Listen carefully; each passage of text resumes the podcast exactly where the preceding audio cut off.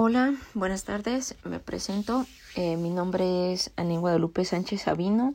Eh, soy del tercero, del tercero grupo B. Eh, estudio en la Universidad Benito Juárez.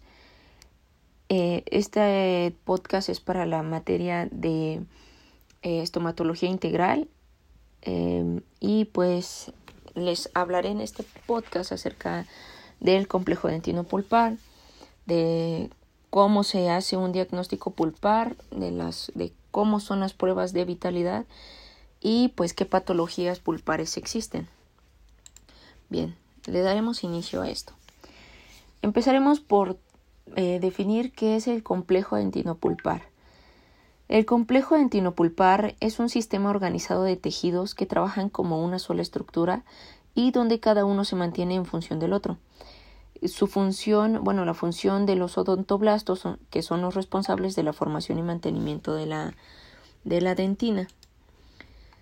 Bien, habiendo definido esto, empezaré como cómo se hace un diagnóstico pulpar. Eh, mencionaré cuál es la enfermedad pulpar, eh, cuáles son todos los em, los puntos que debemos de englobar y en base a eso como dar un tratamiento eh, también para que quede de una manera más clara daré algunos ejemplos eh, de historias clínicas para que se entienda mejor este tema. Bien primero vamos a, definir voy a mencionar eh, lo que es una hiperemia pulpar una pulpitis infiltrativa una pulpitis abscedosa un pólipo pulpar y también una necrosis pulpar y sus respectivos tratamientos. Debemos de saber que cuando vamos a, tratar, a diagnosticar este, una afección en la pulpa, debemos de tener en cuenta una tabla que en esta viene eh, la sensibilidad al frío, al calor, a la electricidad, a lo dulce, a lo ácido, a lo fugaz, a lo provocado, eh, a lo espontáneo, a la percusión vertical, a la percusión horizontal, a la palpación preapical, a la masticación.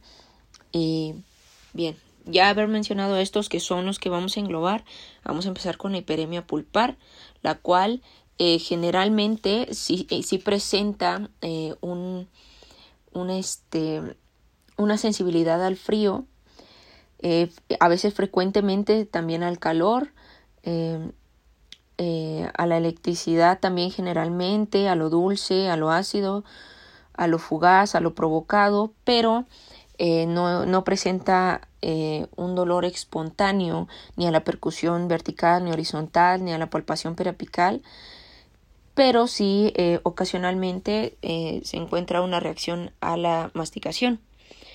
Bien. ¿Cuándo se presenta esto? A veces podemos tener una ligera carie en esto. Eh, supongamos que hay un niño de 12 años y pues no tiene una carie muy profunda, eh, pero sí tiene sensibilidad. En este podemos aplicar esto y si sale positivo en la reacción al frío, al, eh, frecuentemente al calor, a la electricidad, a lo dulce, a lo ácido, pero no se encuentra ni, ni, ni sensibilidad a la percusión vertical, ni a la horizontal, ni a la periapical. Eh, entonces podemos estar seguros de que pues ya que no hay demasiado daño en este órgano dentario de este niño de 12 años eh, y tiene todos estos padecimientos, todas estas reacciones, podemos decir que tenemos una peremia pulpar. ¿Y qué es lo que podemos hacer? Pues lo único, lo más fácil que podemos hacer es eh, tratarlo con una protección pulpar indirecta.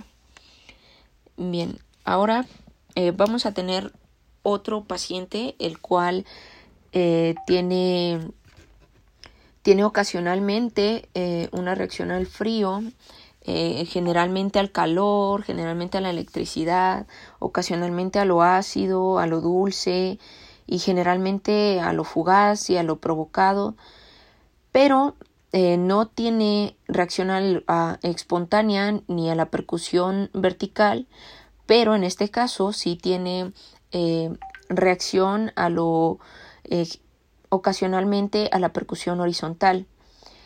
No hay reacción a la palpación periapical, pero sí frecuentemente a la masticación.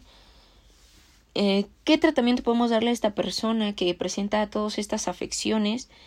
Eh, primero que nada, pues tenemos que identificar que cuando se da todo esto, podemos decir que es una pulpitis infiltrativa y su tratamiento sería una biopulpectomía total.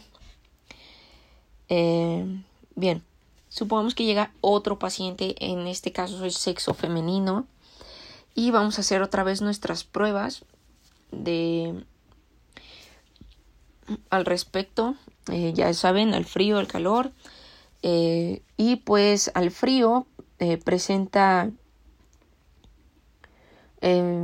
bueno disminuye con el estímulo que generalmente si tiene reacción al, al calor a la electricidad y frecuentemente a lo dulce y a lo ácido, pero no tiene reacciones fugaces y pues sí provocadas generalmente sí existen eh, espontáneamente también eh, a la percusión vertical generalmente también tiene reacción a la percusión horizontal generalmente también tiene reacción pero no a la palpación periapical y generalmente pues a la masticación sí ¿Qué es lo que podemos decir? Pues aquí tenemos un caso de una pulpitis absedosa y pues su tratamiento también sería una biopulpectomía total. Bien, tenemos otro caso de una niña de, supongamos, 15 años. En esta, ¿qué vamos a hacer? Vamos a hacer nuestros, nuestras mismas pruebas y pero si vemos que hay una ausencia de reacción al frío o que si hay una, una reacción levemente o, ocasionalmente al calor, que a la, eh, tiene una constante reacción a la electricidad, pero tiene ausencia de reacción ante lo dulce y lo ácido y tiene también eh, algún, alguna molestia fugaz ocasionalmente y levemente a lo que es provocado, ¿no? Pero tiene ausencia de a lo espontáneo, de percusión vertical, de, de percusión horizontal, de palpación periapical, pero pues tiene frecuentemente este, una dolencia, una reacción a la masticación. Eso teniendo todos estos datos, podemos decir que pues tenemos una polipopulpar afección y pues el tratamiento sería lo mismo que en los dos mencionados anteriormente, eh, sería una biopulpectomía total. Y bien, llegamos a una parte en la que la persona llega, hacemos nuestras pruebas y en casi todas nuestras pruebas nos está saliendo negativo. No hay percusión, no hay eh, reacción a lo dulce, a lo ácido, a la electricidad. Generalmente, pues sí al calor, eh, generalmente a la palpación periapical y en la masticación. Pero de ahí en fuera todos nuestros demás signos nos dan negativos. Podemos llegar eh, a la conclusión de que efectivamente en este órgano dentario tenemos una necrosis pulpar. ¿Y cuál es el, el, tratamiento que se le va a dar en esta ocasión, en este caso, a nuestro paciente? Bien, pues sería un tratamiento de conducto. Bien, cerramos esta parte del diagnóstico pulpar y pues nos vamos a las pruebas de vitalidad. las pruebas de vitalidad eh, son, son varias. Tenemos la, la prueba al frío. Eh, esta es una fuente de dióxido de carbono. Se puede dar con propano, butano o diclororo, diclororo difluorurometano. Y pues eh, para realizar esto, primero que nada debemos de, aislar eh, la parte, bueno, eh, totalmente el órgano dentario. si lo hacemos relativamente, pues puede, que nuestras pruebas salgan mal. Entonces se recomienda mejor así. En esta, cuando se hace esta prueba, pues el técnico toma una tórula de algodón y aplica spray hasta que éste se congele. Luego eh, se lleva al órgano dentario y si no hay respuesta, hay, eh, pues realmente se encuentra una necrosis, ¿no? Si duele puede ser hiperemia, pulpitis infiltrativa, eh, ¿A qué nos referimos que con una hiperemia? Pues que el dolor persiste después de quitar el estímulo frío. ¿Qué es una pulpitis infiltrativa? Pues el dolor persistente después de quitar el estímulo frío. Eh, también podemos tener eh, una pulpitis absedosa, eh, donde el dolor calma con la aplicación de frío y aumenta con el calor. El dolor también puede ser espontáneo. Bien, también está la prueba de calor, la cual es la menos utilizada y también la menos confiable.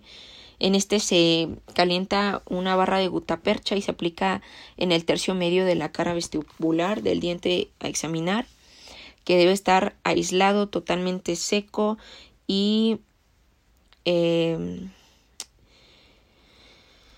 se puede llevar también a cabo en dado caso de que no tengamos estos instrumentos pues con unas gomas para generar fricción y como consecuencia pues se genere una respuesta anatómica eh, de choques en el diente. Eh, también hay la prueba eléctrica. En esta pues se inducen un potencial de acción con una acción de salto rápido en los nodos de Rambier en los nervios mielinizados. Eh, en este el aparato eléctrico para prueba de vitalidad con la técnica correcta de usar el probador eléctrico pues es colocando pasta y posteriormente en el tercio eh, del diente colocar nuestro choque eléctrico. Eh, no podemos fiarnos eh, con dientes de esta prueba con dientes en, con raíces incompletas, dientes temporarios, con piezas dentales sometidas a movimientos ortodónticos o traumatismos dentarios que generan respuestas positivas pues, de, de la electricidad. hablando de las pruebas, podemos decir que nos pueden salir falsos negativos y falsos positivos. ¿Y cuándo se da un falso negativo? Bien, eh, a veces puede ser, bueno, ¿qué es un falso negativo? Pues es cuando hay una afección, pero no logro, eh, no me da un resultado, eh, estas pruebas, un resultado negativo. influye aquí, puede influir la medicación analgésica, el mal contacto con el esmalte, un diente recién traumatizado, necrosis parcial, ápice inmaduro, sistema de conductos calcificado.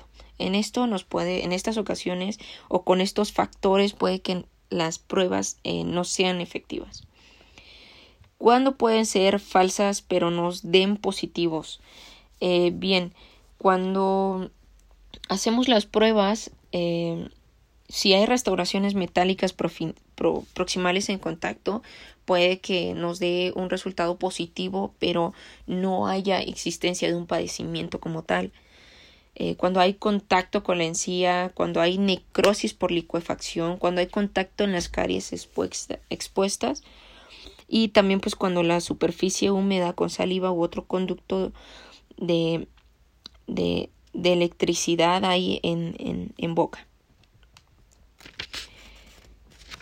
Bien, Em,